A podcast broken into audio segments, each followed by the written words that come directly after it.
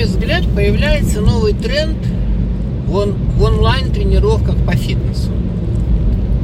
Вы тренер, и у вас есть смартфон. Ваш подопечный живет за тысячу километров от вас, и у него тоже есть смартфон.